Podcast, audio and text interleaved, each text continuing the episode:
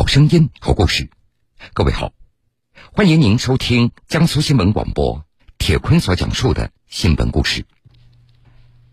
下面这个故事，我们得从一部中国古代的综合性科学技术著作说起。明朝科学家宋应星所著的《天工开物》里，记载着明代以前中国关于农业、手工业等相关的三十多个行业、一百三十多项生产技术。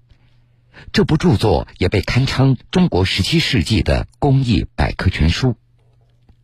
而在重庆市的沙坪坝区，有一位七十四岁老人，他叫汤家禄。老人最爱琢磨这些个有年头的老玩意儿，可谓是一个古代科技迷。比如，一头牛怎么拉九个磨？世界上最早的鼓风机是什么样子？在汤家禄老先生看来，这些东西简直太有趣了。这光是喜欢还不行，他还要动手去做。老人就用自己的退休金买材料，前前后后复原了二十多件中国古代的科技发明，让天工开物里的世界上最早的鼓风机等等这些生产工具又重新活了起来。十四岁的古科技迷复原天工开物器具。这个风车是中国叫中国立轴式风车，我们的制作工人几个骨干啊，这个越做兴趣越大。追寻历史之源，让古科技活起来。把它一定要一比一再现出来，让人们能看到古代中国的古代科技。实现复原之梦，让古科技文化得到传承。那么，怎么样把它鲁班的技术传承下去？这是我下下一步要研究的目标。复原历史神器，铁坤马上讲述。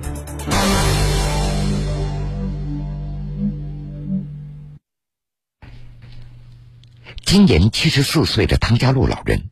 一说起眼前的这些宝贝，他就立刻神采奕奕、精气神十足。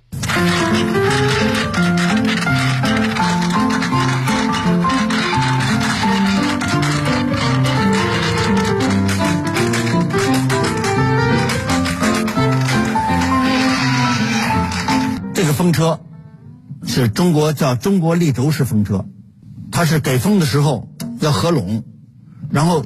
转过来，自动打开减压。老人说的是一个古风车的模型，这是汤家路老人前前后后花了大半年的时间，根据古代科学技术著作《天工开物》里的一张图纸，一点一点推敲琢磨而制作出来的。中国的风车呢，不像这个欧欧式风车啊，那种叶片式的很大的。对对对，它是必须要迎风。嗯嗯，中国式风车。装在哪个方向，风从哪个方向来，都是一个方向转，哎，都可以。汤家禄老人对复原中国古代科技的模型非常上瘾。除了那个多项转动的中国古风车，最让老人感觉到自豪的是亲手复原出了一台汉代发明的鼓风机。看，哎，那他把旋转的力量变成拉力。然后打风，对吧？那么，所以这个出现以后，炉体的温度就可以升到一千二百度以上了。除了这两件宝贝以外，汤家路老人还复原出了一牛八墨、车磨、冲车、水利揉茶机等几十种中国古代的科技生产工具模型。这还不够，为了让更多人看到中国古代科技的魅力。汤老先生还在附近的垫江县做出了一比一复原的科技展物。这当时按照王真农书啊上的介绍的汉代发明的这个水帘九磨，它主要在这个山高水急的地方，轮子硕大，很大的轮子啊，然后水大水来冲动，带动九个磨来磨面，在汉代是大规模磨面的一个加工机器。按照汤家路老人的说法。这个装置在当时能够推动农业生产高效发展，能够按照一比一的比例成功复原出这个水帘九磨，汤家路老人和他志同道合的朋友们，经过了无数次的试验和试错，最终才做出了这个成品。手工搬动的人，一看上头打风了，听得哭哧哭哧打风了。我跟你说，他们在底下边搬啊边叫唤。所以啊，我跟你说，我们的制作工人几个骨干啊，这个越做兴趣越大。听得出来，汤老先生的痴迷和热爱是源于对智慧的一种尊敬。更是自己用一种特殊的方式，让历史留给后人的宝贵的财富得以传承。在老人看来，这也是一种非常有意义的缘分。为什么说是缘分呢？原来，汤家禄早年出生在北京，在北京长大。一九六六年，由于工作调动，他从北京来到重庆的某研究所。说一次偶然的机会。汤家禄看到当地农民使用一种巨大的工具来榨菜籽油，立刻引起了他的兴趣。经过打听，他了解到，当地有不少古老的生产工具，在古书《天工开物》里大多都可以找到原型。于是他就萌生了一个念头，那就是想要根据书中的记载来复原出古代的科技工具。后来，在重庆历史博物馆。汤家禄他终于找到了古书《天工开物》。这个书呢已经老化了，不敢捏。最后让他们工作人员把凡是有图的都给我复印下来。当时也很贵啊，刚刚出现复印机，那么多贵我也要把它做复印下来，把它摘成本儿。在研究的过程中，除了《天工开物》。唐家路还找到了《王真农书》《中国古代科技成就》等这些书籍。作为古代科技迷，里面记载的内容都把汤家路深深的给吸引住了。嗯，咱们我现在把所有古书上的，呃，不光是《王真农书》，还有《中国古代机械》啊，这个很多的图全部都集中，给它复印下来，集中在一起，然后我好翻找，我们好制作它。它从纺织，哎，到这个炼铁各方面的都都要体现出来。带着这些复印的古典书籍，汤家禄从四川通江到陕西汉中，从贵州到江西、浙江，再到天津、北京，他逐一去寻访书中所提到的科技遗迹。无论是深山还是偏远的乡村，从二零零四年到二零零七年。汤家禄带着满心热爱去探寻着他的目标。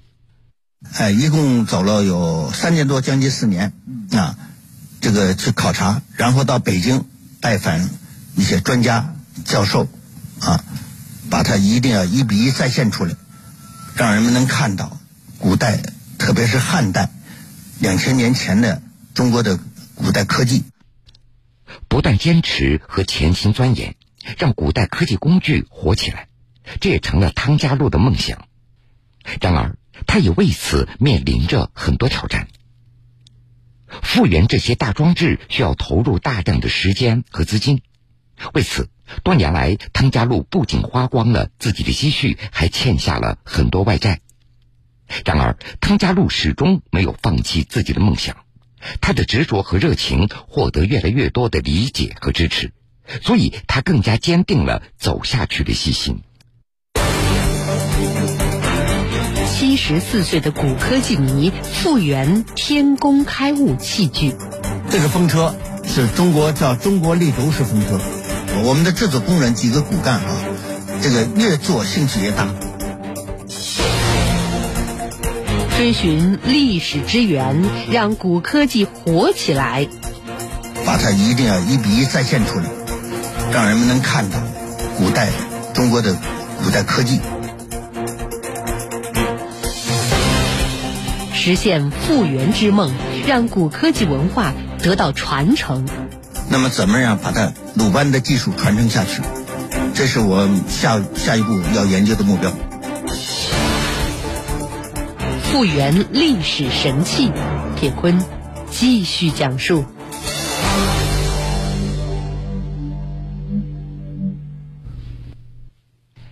有志者事竟成，汤家禄老人刻苦钻研几十年，不仅让一个又一个的复原品从古书当中走下神坛与现代人相见，同时他还获得了一位志同道合的朋友的支持。对方是重庆沙坪坝区一个农场的经营者。如今，汤老先生不仅可以在这里继续做他的研究，还可以给慕名而来的小朋友和家长们介绍中国古代科技相关的知识，手把手的教孩子们木工手艺。用水做动力，水推动这个轮子。大家看啊，这个古代叫水帘九磨，也就是说，古代劳动人民充分的利用水做动力，人的力量就可以节省出来了啊，要不然人很累。看到汤老先生手中那神奇的物件，小朋友的脸上充满了好奇。从最简单的木工操作开始，老人手把手的教，孩子们学的非常专注。这不，一根根的木条，转眼之间就变成了有趣的模型。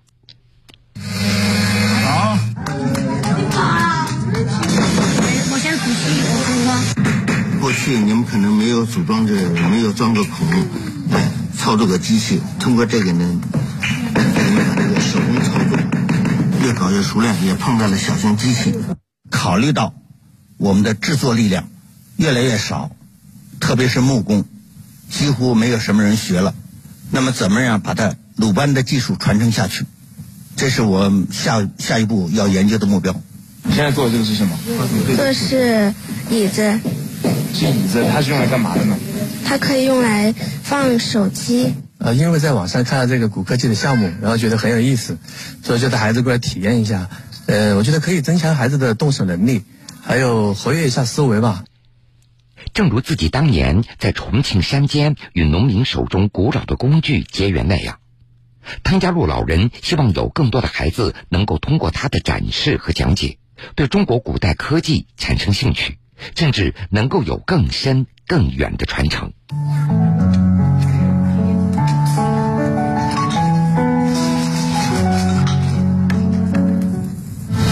知人知事知己，铁坤说理。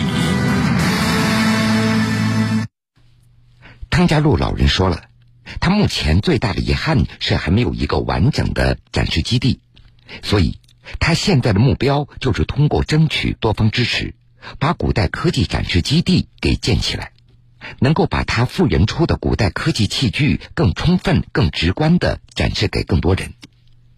从故事当中，我们也得知，汤老先生为了这些古代科技，可以说是读万卷书，行万里路。他也把自己的退休金全部投入进去了。天工开物，还有其他的书籍里的这些发明设计，凝聚了中国古人的智慧。